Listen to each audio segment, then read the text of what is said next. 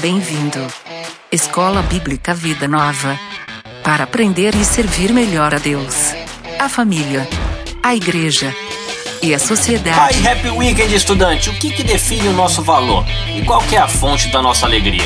Duas cartas de Paulo podem ajudar a gente a ter uma direção para encontrar uma resposta para isso. Bora lá estudar?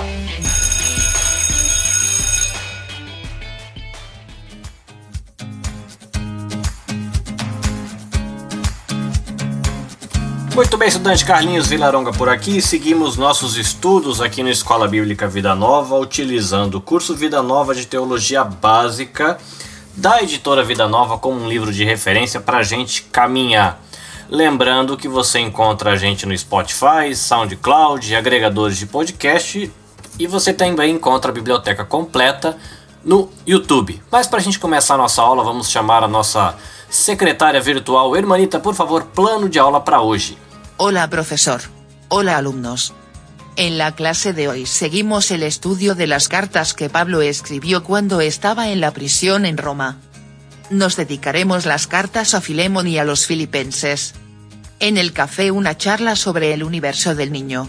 Mateus Sensei nos ayudará con los estudios del idioma japonés, y Rogerio Oliveira nos conducirá en la revisión del libro del profeta Habacuc.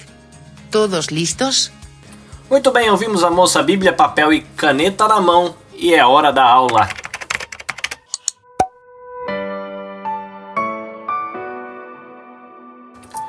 Muito bem, estudante, para a gente começar eu preciso deixar três considerações registradas aqui. Na última aula é, eu cometi algumas falhas na hora de passar a informação. Então a primeira falha eu cheguei a corrigir dentro da própria aula, mas eu vou deixar aqui registrar de novo. Quem levou a carta de Colossenses e Efésios não foi Onésimo, foi Tíquico. Tá? Essa informação está no final da carta de Efésios, está no final da carta de Colossenses também. Então, só aqui reforçando, não foi Onésimo que levou a carta, foi Tíquico. Segunda correção, é Efésios, ou melhor, Éfeso, não é a capital da província da Ásia Menor, ela é um grande centro da província. Tá? Eu citei como sendo a capital, Paulo ele tinha o costume nas suas missões de usar os grandes centros ou as capitais como é, um, um, centro de uma base para o seu tra trabalho missionário, mas Éfeso não é a capital. Né? Ela, Éfeso tinha ali uma das sete maravilhas do mundo antigo, que era o templo de Diana dos Efésios, né? tem lá no livro de Efésios aquela bagunça no livro de Atos né, registrado sobre isso, mas corrigindo que não é a capital é, um esclarecimento também em relação à relação da heresia colossense com os anjos. É, eles entendiam de que eles precisavam ter esse contato com os anjos para conseguir a gnoses, né, o conhecimento deles. Né? Então, tinha um relacionamento com os anjos maus que era um relacionamento de temor, de medo, de que eles pudessem, essas forças más pudessem dar um problema, né, causar problema e tinha relação com os supostos anjos bons, que esses você ia calcando a hierarquia deles, caminhando dentro dessa hierarquia, para você alcançar um conhecimento profundo a respeito de Deus. É bom deixar isso registrado porque eu percebi que na aula eu confundi, eu, eu citei os anjos bons e os maus, e eu fechei o pensamento falando da relação deles com os anjos maus. Na verdade, eles buscavam uma relação com essas forças supostamente positivas para alcançar um conhecimento mais profundo a respeito de Deus, de acordo com o pensamento que propunha a heresia. Bom, dada essas três considerações, é, a gente vai começar hoje conversando mais uma vez sobre as cartas que Paulo escreveu da prisão, provavelmente a prisão em Roma, e a gente vai falar hoje da epístola de Paulo a Filemon e da Epístola de Paulo aos Filipenses. Ambas estão dentro daquela nossa classificação de cartas da prisão, que também são cartas cristológicas, porque vão falar da pessoa e da obra de Cristo. E mais uma vez, eu vou usar aquela tabela como referência que a gente encontra no Manual Bíblico Vida Nova, e ele vai trazer a sugestão de uma leitura e vai deixar aí que o propósito da carta foi efetuar a reconciliação entre um escravo fugitivo e o seu senhor cristão, que a principal doutrina que a carta de Paulo a Filemão vai tratar é ética cristã, apesar de tocar um pouco aí na questão da doutrina da oração, da igreja e do discipulado. Essa tabela ela vai propor para gente a leitura dos versículos 8 até o 16, lembrando que é, Filemão só tem um único capítulo, ou por assim dizer, Filemão não tem capítulos. Então, quando a gente vai deixar referência, a gente cita diretamente o versículo. Então, a gente vai ler Filemão de 8 até o 16 na Bíblia, a mensagem que fica assim: É pensando nisso que eu vou pedir um favor a você. Na condição de embaixador de Cristo e agora prisioneiro por causa dele, eu não hesitaria em ordenar, se fosse necessário, mas prefiro fazer um pedido pessoal. Aqui na prisão, adotei um filho, digamos assim. E aí está ele, entregando pessoalmente essa carta, Onésimo. Antes ele era inútil para você, agora é útil para nós dois. Eu o estou enviando de volta a você, mas com isso me sinto como se tivesse amputado um braço. Eu queria mantê-lo aqui, enquanto você se esforça para ajudar a ir livre, e eu, aqui de dentro, preso por causa da mensagem. Mas eu não quis fazer nada sem o seu conhecimento e nem obrigá-lo a praticar uma boa ação sem estar disposto a praticá-la. Talvez tenha sido melhor que você o perdesse por um tempo. Você o está recuperando agora com uma vantagem. Não como um simples escravo, mas como verdadeiro irmão em Cristo, foi o que ele significou para mim e será muito mais para você. Eu tenho que confessar de que eu nunca dei muita atenção para a carta de Paulo a Filemão. A imagem que eu tinha era a tal da carta lá que Paulo fala do escravo. E uma carta pequenininha, é uma página só praticamente, e fica aquela sensação, pelo menos ficava para mim, né? Falar, não sei para que Deus perdeu tempo é, colocando uma cartinha miserável dessa na Bíblia para deixar para gente ficar estudando, sendo que não tinha nem necessidade, que tem tanta carta mais importante. Deus podia ter se preocupado em deixar mais coisa em vez de dessa cartinha. Mas aí quando eu fui olhar a de Itacuja da carta, ela é muito rica, né? E tem muita coisa para ensinar para a gente. Eu quero compartilhar com você um pouquinho do que eu descobri. Bom, essa carta de Paulo a Filemon ela foi escrita mais ou menos na mesma época da carta de Colossenses e Efésios, e ela foi levada pela mesma dupla. Né? Na verdade, Tíquico ele foi acompanhado de Onésimo, Tíquico levando a carta de Colossenses e de Efésios, e Onésimo levando a carta para o Filemão. Onésimo, que o nome dele significa útil, e até por isso que Paulo ele faz um trocadilho, né? Ele era inútil para você, mas agora é útil para nós dois é, ele era escravo de Filemão. Filemão, provavelmente aí um homem abastado, e ele tinha uma igreja na casa dele. Uma das dos materiais que eu usei como referência diz que a igreja de Colossenses se reunia também ali na casa dele. Mas ele era dono de escravos, não um, talvez vários. E o que o material aqui de referência diz é de que esse Onésimo, esse escravo, ele, além de ter fugido do dono, provavelmente antes de ter fugido, ou ele causou prejuízo para o dono, ou ele até roubou o dono e depois saiu correndo. Né? E aí, como é que fica a pergunta? Né? Como é que esse povo é, conseguia um escravo naquela época? Então, a primeira maneira de você conseguir um escravo era comprando, né, como mercadoria. E aqui já fica a nota de que naquela época Nesse período da carta, escravo não era gente. Escravo era um bem, era uma coisa que você tinha. E um dos materiais que eu consultei aqui cita a expressão é, era uma ferramenta humana, né? Então não é exatamente uma pessoa, é uma ferramenta humana, é menos que uma pessoa. Também era você conseguir escravo com captura de guerra, né? Então você vai, guerreia, traz a pessoa capturada filhos de escravos, então já nasci escravo, filho de escravo era escravo. Também era conseguia um escravo como pagamento de dívida, por exemplo, eu estou devendo para você, eu não tenho como pagar, então você me pegava como escravo para me dar conta de pagar a dívida. Se eu pagasse essa dívida, eu conseguia a minha liberdade. E você conseguia escravo também como presente. Em algum lugar eu li de que existia também pessoas que sequestravam para vender como escravo. Então você estava lá de boa na sua casa ou no seu terreno ou em algum lugar e passava alguém lá e te carregava embora para um lugar distante te vendia como escravo lá e você não tinha mais volta. O negócio era tão difundido nessa época que aqui numa, numa nota da, da introdução da carta de Filemon da Bíblia Mensagem diz assim: Por volta do ano 61, em muitas cidades, a população de escravos chegava a um terço da população da cidade. E esses escravos eles faziam boa parte do trabalho que mantinha o império funcionando, mas eles eram legalmente propriedades e não pessoas. Os donos tinham, os, os, direi o, os donos tinham o direito de tratá-los da maneira que preferissem. Então aí podia ser com violência, podia ser com bondade, ou sei lá o que fosse. A maioria dos donos percebia que os escravos trabalhavam melhor quando tinham permissão para se casar e possuíam alguns bens. Havia ainda algumas leis contra a crueldade, mas eram leis mais parecidas com os direitos dos animais que a gente tem hoje do que com os direitos humanos que a gente conhece. Eles também trabalhavam bastante para juntar dinheiro e com esse dinheiro eles compravam liberdade.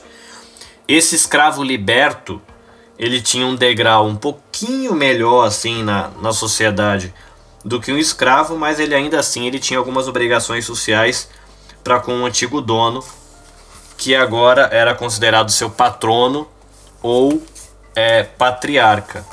Na Bíblia de Estudo Arqueológica, ele vai dizer que um escravo ele não tinha um amparo legal e que um escravo fugitivo ele podia ser punido com extrema severidade. Então ele podia ser marcado no rosto para ficar na, no rosto dele de que ele era um fugitivo. Ele podia ser acorrentado. Ele podia ser forçado a usar um colar de ferro ou ele poderia ser condenado à invalidez depois de ser quebrado as duas pernas dele como disciplina. Ou ele ainda podia ser vendido para trabalhar nas minas, que era um lugar que eu imagino que tinha um lugar de mortalidade, uma taxa de mortalidade muito alta, um serviço muito ruim. Ou ele já podia ser direto sentenciado à morte.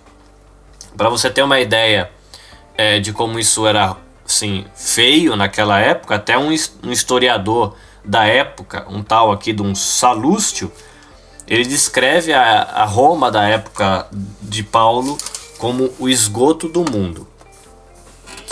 E aí você começa é, juntar essas pecinhas. Então você tem Onésimo, um escravo que deu prejuízo ou que roubou e fugiu.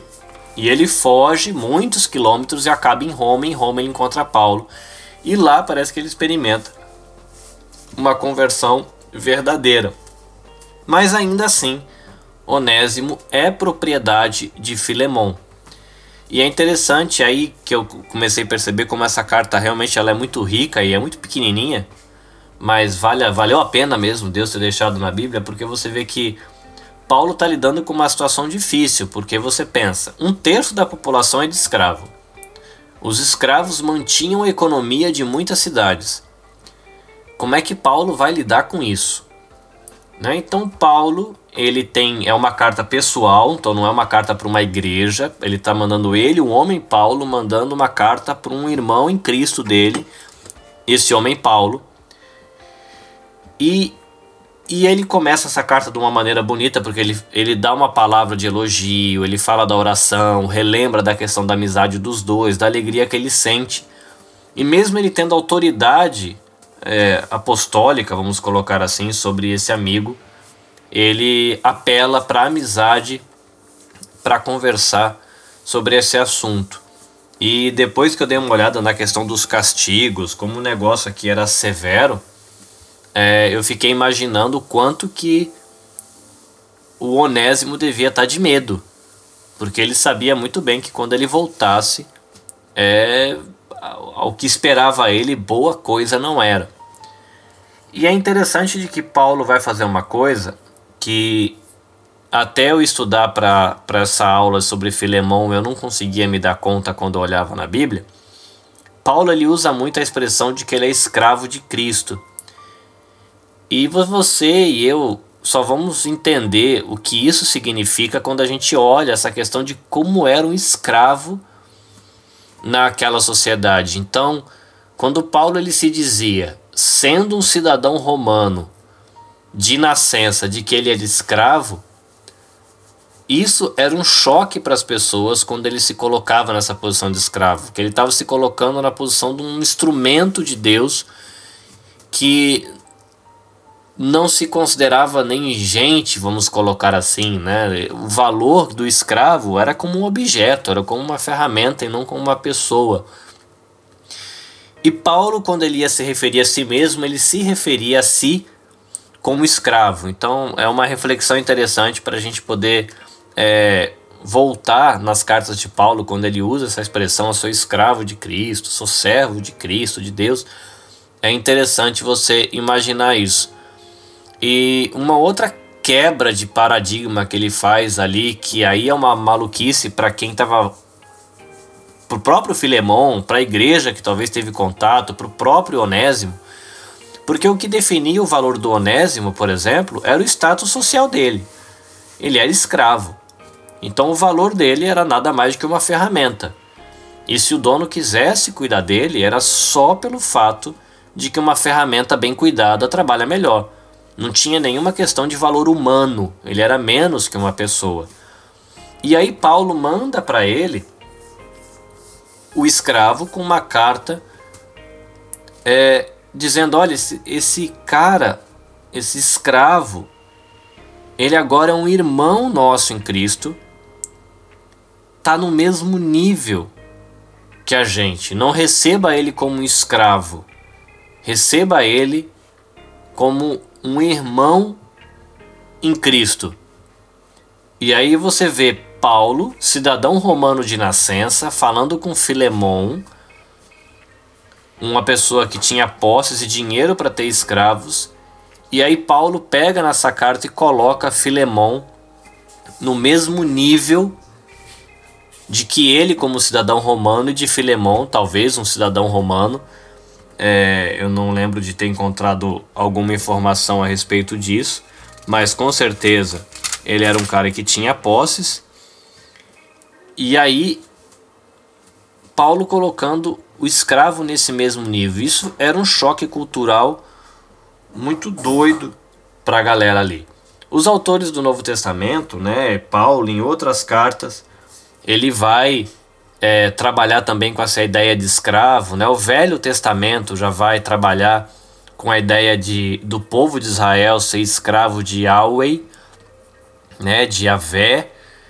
E aí até por isso, porque eles eram servos ou escravos de Jeová, eles não poderiam adorar outros deuses, né? Eles tinham que ter fidelidade ao seu Senhor, ao seu dono.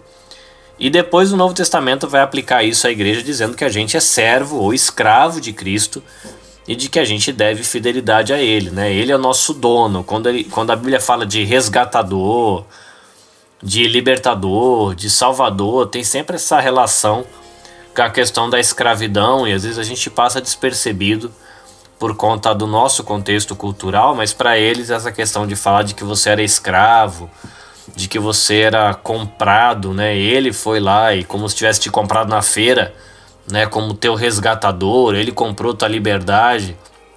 Todas essas coisas é, já traziam à mente da pessoa que ouvia isso naquela época uma questão de grande responsabilidade para com o seu dono, o seu senhor, né? Então é legal você tendo a oportunidade, né, tiver um dicionário de teologia, uma bíblia de estudo, olhar as notas sobre essa questão de escravidão, que é muito rico, né? Uma coisa que eu achei muito curioso sobre escravidão é de que na época da escravidão, né, isso você vê que o, o Velho Testamento considera a existência dessa prática, o Novo Testamento também contempla a existência dessa prática. É, essa prática durou por muito tempo na história da igreja. E uma coisa que eu não sabia é de que houveram vários teólogos na história da igreja que escreveram defesas bíblicas da escravidão. Né? Hoje a gente usa é, uma teologia bíblica contra a escravidão, mas teve muita gente ali no século parece que 17, 18, acho que até 19, que escreveu tratados e livros teológicos defendendo de que é, tá tudo bem, é, a escravidão, e isso embasava principalmente ali a questão daquela escravidão africana que a gente conhece bastante no Brasil, então vale a pena você dedicar um tempo estudando. Mas aí fica uma outra pergunta pra gente, tudo bem, né? Essa questão da ética, do valor humano, do choque, de, de como é impressionante isso que está acontecendo nessa carta de Paulo a Filemão, como é que ele aborda esse amigo para tratar de um, de um tema delicado, como é que ele não vai com, com as patas no peito, né? Ele chega com calma, aborda o amigo de uma maneira delicada.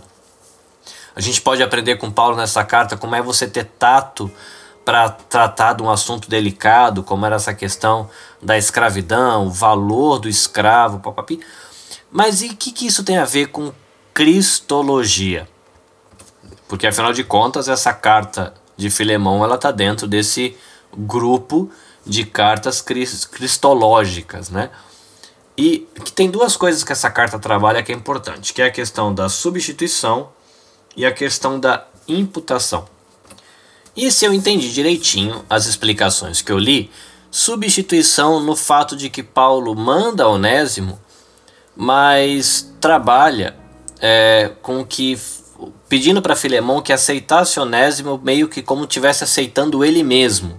Então Onésimo ele chega, mas é como ele tivesse que ser aceito por causa de quem Paulo é, né? Então é Onésimo seria aceito em substituição, né? Tipo, aceita Onésimo como se fosse eu, no meu lugar. E a questão da imputação, né? Tem a questão, ele tem tá te devendo alguma coisa? Então tá bom. Então recebe ele de boa e tudo que ele tá te devendo você joga na minha conta. Então você recebe ele com amor por causa de quem eu sou e você imputa a dívida dele em mim e recebe ele com amor como irmão em Cristo. E é uma aplicação interessante porque fala que isso pode acontecer por causa da relação com Cristo, e quando a gente joga essa relação é, imaginando Filemão, por exemplo, como sendo Deus Pai, vamos colocar assim, o Onésimo, o escravo, nós, e Paulo fazendo a função de Jesus, o que, que a gente teria? A gente voltando para Deus Pai, endividado, uma dívida real, a gente merecendo justiça, castigo. E aí Jesus olha para Deus e fala: Olha, Deus, recebe o Carlinhos como se estivesse me recebendo. Eu tô aqui. Me recebe ele no meu lugar, como se ele fosse eu. Recebe ele com o amor que o Senhor me receberia. E eu sei que ele está te devendo, mas a dívida que ele tem com o Senhor eu assumo.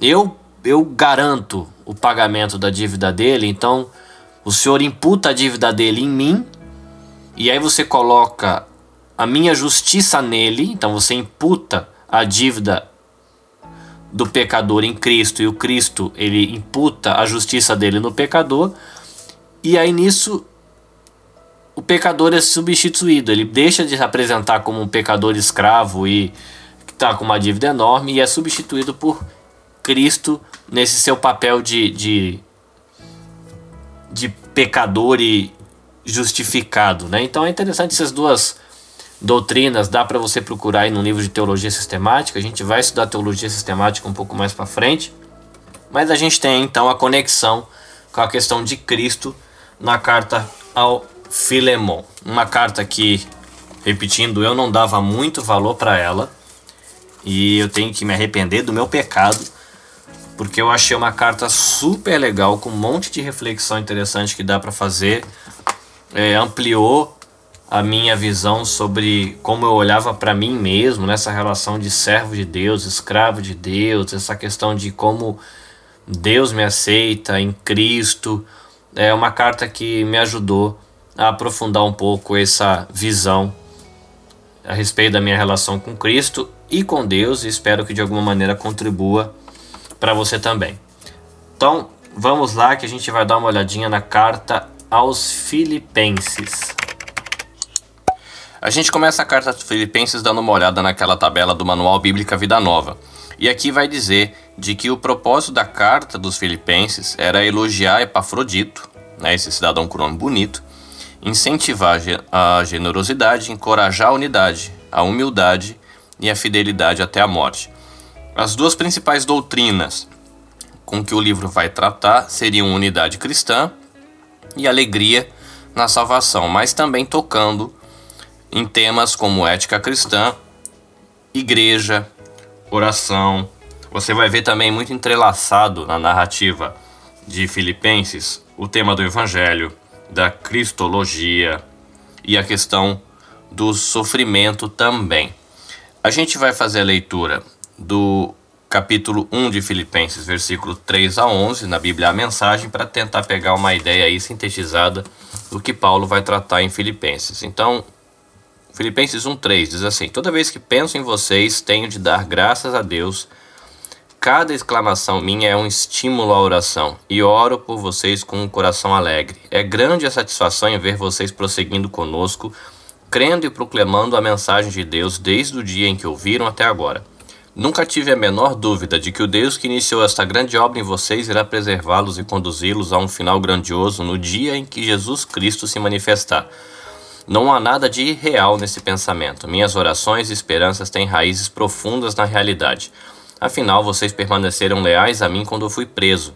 Ao ser julgado e depois libertado, em todo esse tempo, experimentamos juntos o generoso auxílio da parte de Deus.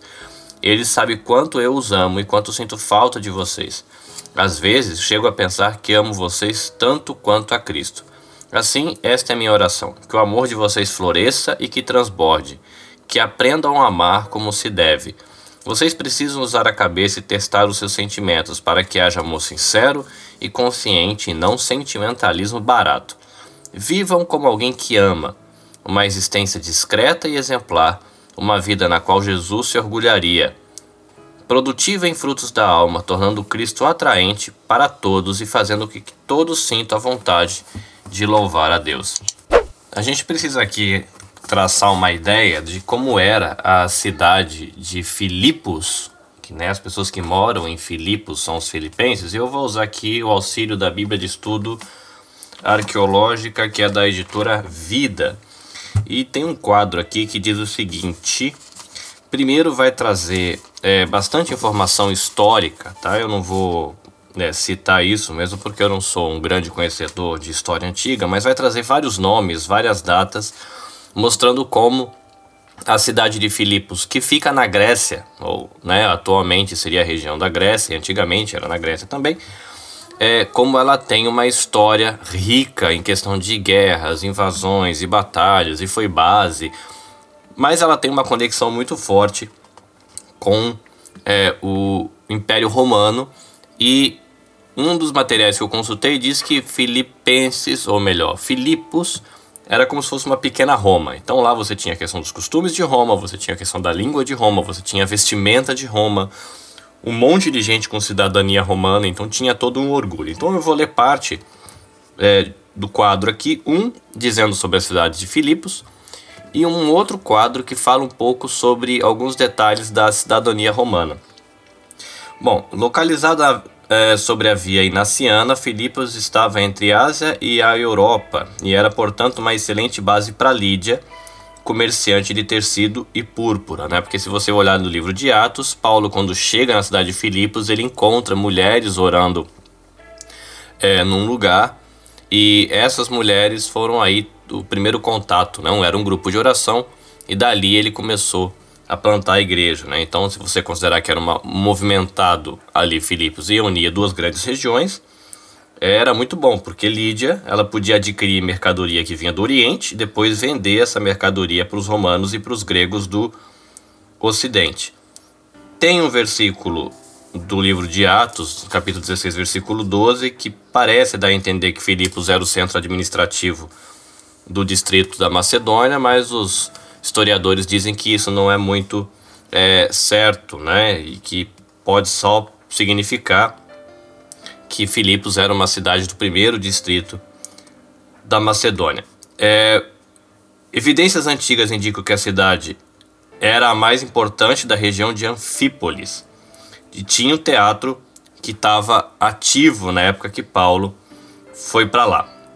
Na época de Paulo era essencialmente uma cidade romana dentro da Grécia. Então os cidadãos que estavam lá em Filipos, eles desfrutavam dos mesmos direitos que os que estavam dos cidadãos que estavam na Itália e o latim ele se tornou a língua da cidade. Via, havia uma presença massiva de romanos é, em Filipos e isso pode explicar a questão da saudação. Os da casa de César mandam saudação porque isso é, tinha um peso. Mas o interessante é que quando você vai ler a carta dos Filipenses, é, vai fazer sentido o porquê que Paulo fala que a cidadania deles está no céu.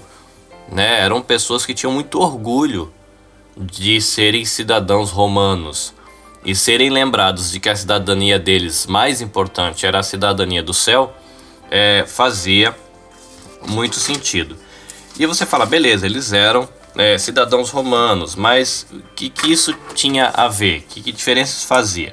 E tem um outro quadro aqui que diz assim: é, a cidadania romana trazia consigo importantes privilégios e entre eles o direito de voltar à isenção de certas taxas e algumas proteções legais.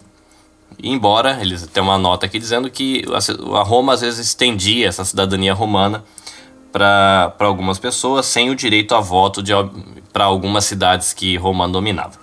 Os antigos códigos legais não primavam, nem mesmo na teoria, por tornar todos iguais perante a lei. Então tinha uma questão que para a gente seria como a gente pensar nas castas é, que hoje ainda existe na Índia. Né? As pessoas não eram iguais.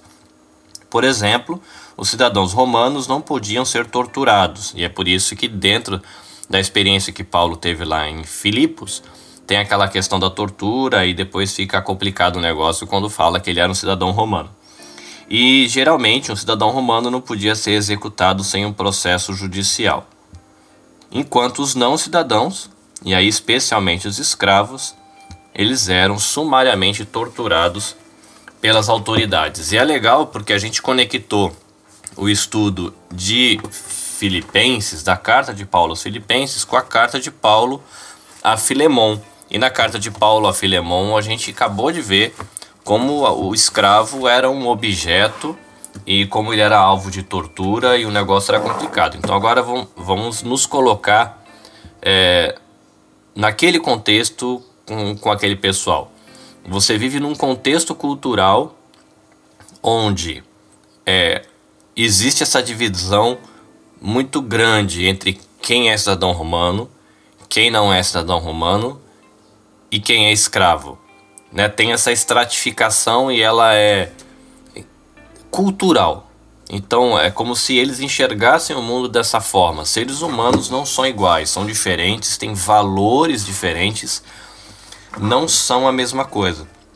E é natural a gente pensar que essa galera que tem esse jeitão cultural, eles transfiram esse jeitão cultural para dentro da igreja, porque eles são pessoas deste mundo que começam a viver a vida em comunidade e carregam junto com eles os seus traços culturais. Então, por exemplo, eles de Filipos dificilmente teriam algumas dificuldades que nós, como igreja brasileira, temos. Por quê? Porque a gente tem algumas dificuldades que a gente enfrenta como brasileiro que tem a ver com os nossos traços culturais. São coisas que a gente carrega da nossa cultura brasileira, na nossa identidade, e quando a gente vai viver em comunidade, a gente carrega isso junto para a igreja, né? Então é por isso que Paulo ele vai falar muito essa questão da, da cidadania, né? Ele vai e muito não, né? Ele vai citar essa questão da cidadania do céu e ele vai enfatizar bastante a questão da unidade e também numa questão da alegria. O texto que a gente leu no começo é bem legal porque realmente ele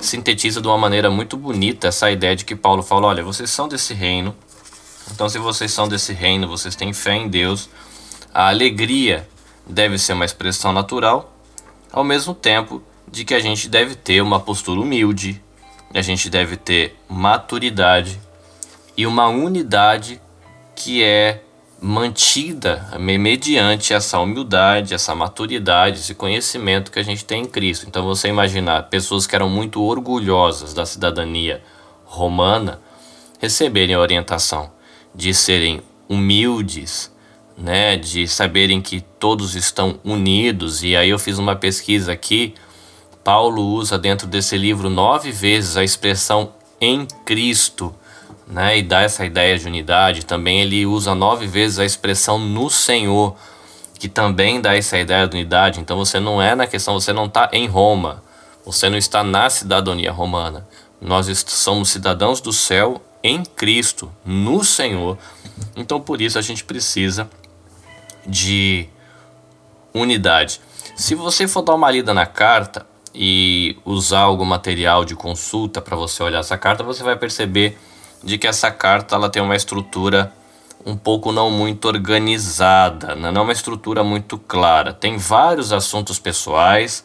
Ele vai tratar de questões pastorais, por exemplo, ele vai tratar da questão da, da disputa ali, da tensão entre a irmã Evódia e a irmã Sintique. Então tem uma questão de unidade que ele vai tratar especificamente com elas e vai falar de unidade para com todo mundo. Ele também vai fazer uma outra questão pastoral, onde ele vai falar da ameaça potencial que tinha ali de falsos mestres a entrar na igreja. Mas é uma carta também que fala de assuntos pessoais. Então ele vai contar das experiências dele, vai falar do que ele está passando, vai falar do que ele está sentindo, a percepção dele sobre a realidade de algumas coisas. Então é uma carta que tem uma estrutura que não é tão clara, né? Outras cartas você consegue dividir de uma maneira mais clara. E aí o que acontece? Por conta disso, alguns estudiosos eles sugerem que a carta que a gente tem hoje, como a carta dos Filipenses, não é uma carta, é uma coleção de cartas ou é uma coleção de trechos de cartas e se preservou esse pedaço. Lembrando sempre que essas informações não são para despertar dúvida, mas a gente como estudantes de, do conteúdo bíblico, olhando assim uma questão histórica, da onde veio o livro, a época que foi escrito, é, é, importante a gente saber que tem essa informação. Então, falando já da época que foi escrito, essa carta continua sendo uma das cartas da prisão e os estudiosos aí sugerem que ela foi escrita mais ou menos no ano 62. Essa carta, como a gente tem estudado, ela faz parte daquele conjunto de cartas que são chamadas de cartas cristológicas. E a gente tem um importante texto aí doutrinário relacionado à encarnação e exaltação de Cristo, que está no capítulo 2, versículos 5 a 11, acho que vale a pena a leitura. E está falando sobre questão de humildade também, lembrando, né, eles se orgulhavam da cidadania romana. Então Paulo ele vai usar a experiência de Cristo como Deus encarnado como um, uma referência para eles repensarem a relação deles uns com os outros. Segundo capítulo de Filipenses, versículo 5 diz assim: Tentem pensar como Cristo Jesus pensava. Mesmo em condição de igualdade com Deus, Jesus nunca pensou em tirar o proveito dessa condição, de modo algum. Quando sua hora chegou, ele deixou de lado os privilégios da divindade e assumiu a condição de escravo, tornando-se humano. E depois disso, permaneceu humano. Foi em sua hora de humilhação. Ele não exigiu privilégios especiais, mas viveu uma vida abnegada e obediente, tendo também uma morte abnegada e obediente, e da pior forma, a crucificação. Por causa dessa obediência, Deus o exaltou e honrou muito acima e além de todos, para que todos os seres criados no céu e na terra até aqueles há muito mortos e enterrados se curvem em adoração na presença de Jesus Cristo e proclamem por meio do louvor que Ele é o Senhor de todos, para a glória e honra de Deus Pai. Eu citei que a carta de Filipenses não tem uma estrutura muito clara, né? Então, por exemplo, eu peguei nosso material de referência do curso de Teologia Vida Nova Básica, ele propõe um tipo de esboço. Eu estou aqui com a Bíblia de Estudo de Genebra, ela está propondo um esboço bem diferente. Mas eu vou compartilhar com você aqui o esboço conforme ele está no nosso materialzinho de referência aqui. E vai dizer que a carta de Filipenses ela vai começar com uma saudação, aí no capítulo 1. Ele parte para uma oração e tem ação de graças, ainda no capítulo 1. E ele vai falar um pouquinho sobre algumas circunstâncias que tem a ver com a vida dele, a situação que ele está vivendo e como essa situação que ele está vivendo contribui para o progresso do Evangelho. E ele vai terminar o capítulo 1 aí falando sobre a unidade cristã na luta do viver diário como cristão.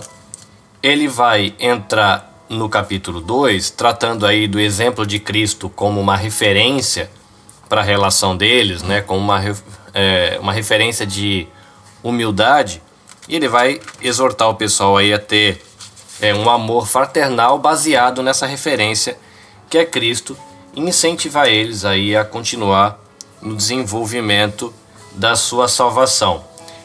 Depois, ainda, na segunda parte do capítulo 2, ele vai falar sobre Timóteo e Epafrodito, que são companheiros de ministério dele. Né? A gente tem Paulo como uma, um grande referencial de um cara que fez muita coisa, mas ele não trabalhou sozinho. Né? Em muitas cartas ele cita esses colaboradores, apoiadores, gente que andou com ele. Isso é uma grande lição para a gente também pensar. É, é ter cuidado de não ter um ministério solitário, né? É importante a gente ter companheiros com quem a gente desenvolve o trabalho, divide a atividade, mas divide também as honras da atividade. É importante, acho que até para a gente se manter humilde. E ele vai falar né, nesse trecho sobre Timóteo e Epafrodito e falar da preocupação que os dois têm com o ministério. No capítulo 3, Paulo ele começa a falar sobre a questão da alegria da vida cristã e vai falar dele como exemplo é, nessa caminhada cristã, né? Então vai, vai falar sobre os falsos mestres e aí vai falar para ter cuidado com os falsos mestres, mas vai chamar eles a, a imitar a conduta dele como mestre, como professor, porque ele tem imitado a Cristo. Então vocês sejam meus imitadores também, né? Que é o, o versículo 17 do capítulo 3, né? Se, sejam os meus imitadores, né? Uma expressão que a gente também conhece de Paulo. Ele vai para o capítulo 4, é, onde a gente encontra aquele trecho e a sessão sobre o desentendimento entre Evódia e Sintique. E do mesmo jeito que a gente viu como Paulo teve muito tato quando ele foi tratar com Filemão a respeito de Onésimo, né? ele soube abordar, lembrou quem era Paulo em relação a, a Filemão, lembrou quem era Filemão em relação a Paulo, que todos eles eram em relação a Deus.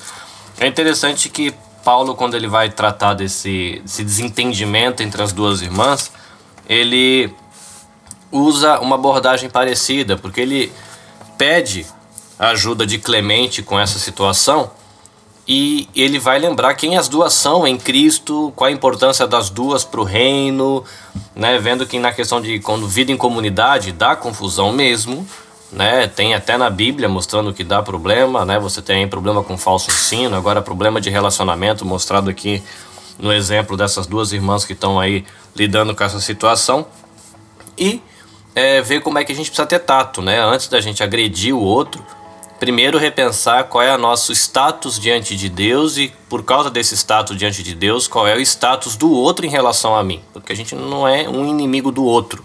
Nós somos irmãos em Cristo que a gente pode ter aí é, atritos relacionais por conta do, da vivência do dia a dia, inclusive do pecado que habita na gente mesmo.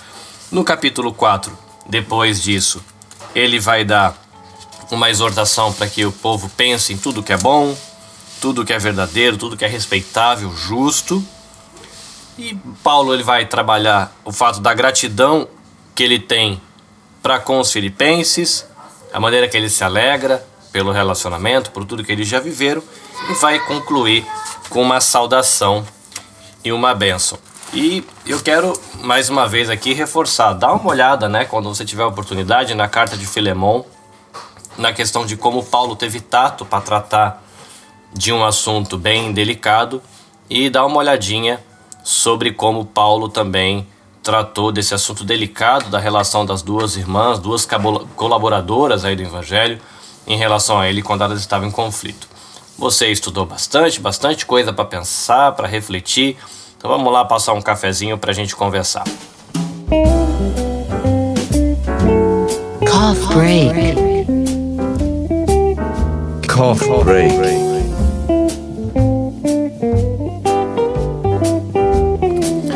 Essa semana na TV japonesa, na rede estatal, um dos canais da rede estatal japonesa, na terça-feira, começou uma série de programas que tem o título é, A Voz de Socorro do Coração das Crianças e uma chamada de questionamento perguntando se a gente, como sociedade, a gente tem ouvido a voz de socorro do coração das crianças. E o programa ele trouxe, pelo menos no primeiro episódio, é, um grupo de jovens que tinham vivido uma infância, uma adolescência difícil e eles começaram a compartilhar ali as suas experiências é, com questão de falta de cuidado, maus tratos ou questão de pode ser chamada aí de uma exploração infantil, né? Pais que de repente não trabalhavam e faziam o garoto que era estudante ou a garota trabalhar para sustentar a casa. E é uma situação bem complicada. E eu fiquei pensando, né, nessa questão de paternidade, né, gente que não é ouvido e como é importante isso. E para essas crianças, pais ou a palavra pai não deve trazer uma referência muito boa. Então, são pessoas para quando a gente vai falar sobre pai, a gente teria que dar uma referência legal. E a nossa referência para pai é Deus, né? E, e aí quando a gente pensa no credo apostólico, por exemplo, eu creio em Deus, o Pai, que ele é todo poderoso, ele é o criador dos céus e da terra. E eu fiquei pensando nessa expressão me perguntando é, que tipo de mundo, que tipo de universo é, eu tenho criado para os meus filhos e para as outras crianças e adolescentes que têm à minha volta, quando eu comparo com o tipo de mundo e de universo que Deus, o Pai Criador, criou para mim. Né? Se Ele é a minha referência para mim ser pai, e Ele criou um mundo onde tem cores, um mundo onde tem beleza, um mundo onde tem sons que agradam os ouvidos, onde tem é, luzes que trazem alegria para os olhos, tem sabores que alegram você quando você vai degustar alguma coisa.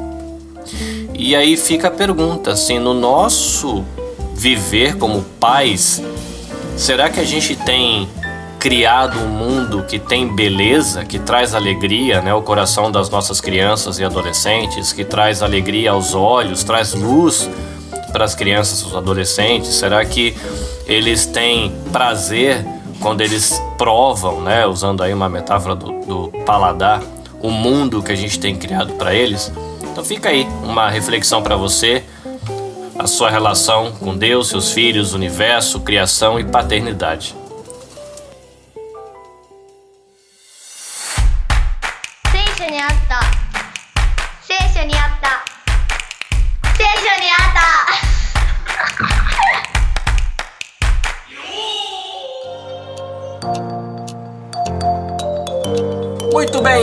está de volta! E aí, Matheus Sensei? Airomon Minasan! Genki desu ka? Genki desu yo! Matheus, o que, que a gente vai fazer hoje? Hoje a gente vai ler um versículo em Gênesis. Muito bem. Se eu tivesse numa igreja japonesa e eles fossem dizer para mim que eu deveria abrir em Gênesis, como é que começaria?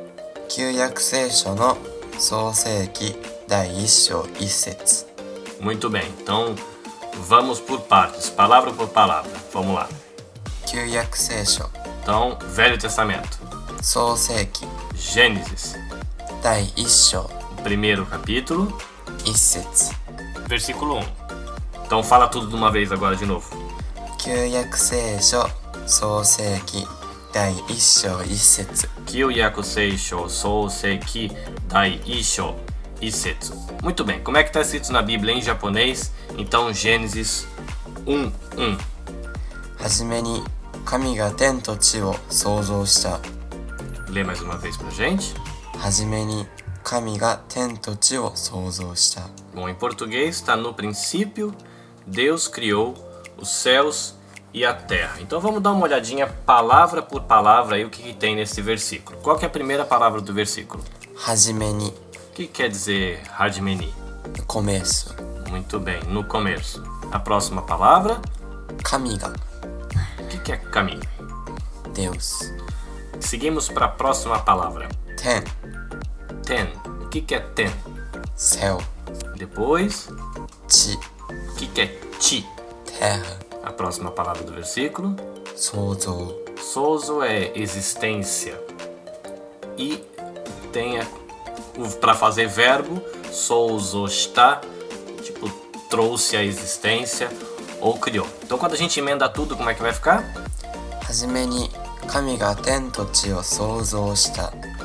Para quem já fala o japonês, é, esse versículo já traz algumas palavrinhas de vocabulário, mas para quem não fala, é, fica aí uma curiosidade do idioma, porque as palavras em japonês na frase elas são organizadas de uma maneira diferente no japonês, né, Matheus? Uhum. A gente teria aqui, por exemplo, no começo, Deus, o céu e a terra trouxe a existência. Verbos no final. E fica aí. Então, dicas do Seishun Yata com Matheus Sensei. Sayonara! Sayonara.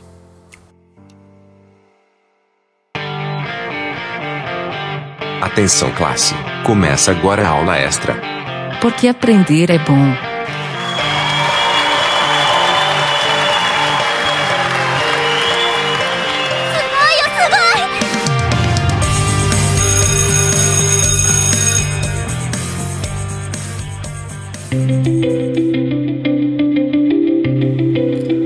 Olá, estudantes da Escola Bíblica Vida Nova. Aqui é Rogério Oliveira e a nossa aula extra de hoje é uma revisão do livro do profeta Abacuque. Informações básicas sobre o livro. O livro é datado em 608 a.C. O autor é Abacuque. Local: Judá. O alvo: fortalecer a fé do povo de Judá. Palavra-chave é fé e o versículo-chave é Abacuque, capítulo 2, versículo 4. Eu vou ler conforme a nova versão internacional. Escreva: O ímpio está envaecido, seus desejos não são bons, mas o justo viverá pela sua fidelidade. Muito se especula acerca da origem da profissão do profeta Abacuque. Entretanto, uh, só duas coisas podemos afirmar desse profeta. Seu nome significa abraço e a ênfase do seu livro é a fé. A característica marcante desse profeta é o formato do seu livro. Ele faz perguntas a Deus, recebe resposta e depois adora o Senhor, que nem sempre revela seus planos, mas uh, que sempre é digno de confiança. Abacuque coloca duas queixas diante de Deus e recebe respostas que certamente são diferentes do que o profeta imaginava. As duas queixas estão relacionadas ao problema do mal, eh, sendo que uma é decorrente da outra. Diante da situação do seu povo, Abacuque não hesitou em levar essas queixas a Deus. A primeira queixa nós vemos logo nos quatro primeiros versículos do livro do profeta. O profeta fala como se fosse a consciência da nação. Ele estava perturbado devido à presença da iniquidade entre o povo de Deus e o detrimento de todas as instituições religiosas. A lei, ela meio que se afrouxava e a dúvida do profeta era por que, que Deus não intervinha. A resposta de Deus é que os caldeus já estavam distribuindo distribuição entre as nações circunvizinhas e haveriam de voltar-se contra Judá e tornariam na mão de Deus um instrumento de castigo àquela nação. A segunda queixa do profeta Abacuque é: se os caldeus, com sua própria força bruta, como poderiam ser eles usados por um Deus que não pode, por sua própria natureza, ver o mal?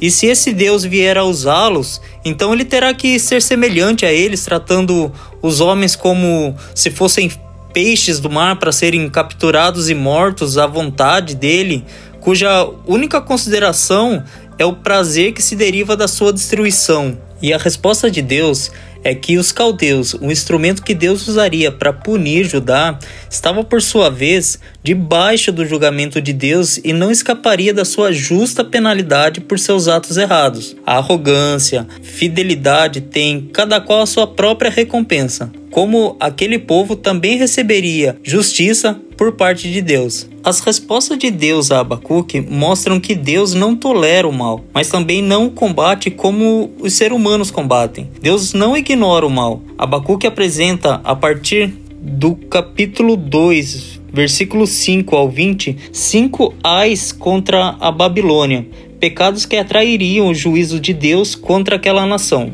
O primeiro ai é contra a agressão, que vai do versículo do capítulo 2, versículo 6 a 8. O segundo é ai contra a altivez, que vai do versículo do capítulo 2, versículo 9 a 11. Ainda no capítulo 2, do versículo 12 a 14, o profeta cita o ai contra a violência. Do capítulo 2, versículo 15 a 17, ai contra a desumanidade. E por fim, do capítulo 2, versículo 18 a 20, o ai contra a idolatria do povo babilônico. Por fim, o livro termina no capítulo 3 com uma oração do profeta. A reação de Abacuque às respostas de Deus é assumir o seu lugar como criatura no plano de Deus. Assim ele se submete ao tempo de Deus para julgar e libertar, e se lembra dos muitos feitos que o Senhor realizou na história. Com linguagem poética, ele faz menção ao Sinai, libertação do Egito, bem como a viagem do Êxodo no deserto. Refere-se também à travessia do Jordão, a conquista da terra prometida e a, prote a proteção contra as nações estrangeiras. A oração de Abacuque se encerra comprovando a convicção que o seu debate com Deus havia gerado. Apesar do lamento pelo julgamento que Deus trairia sobre Judá, o profeta reconhece o Senhor como seu Salvador e a sua fortaleza.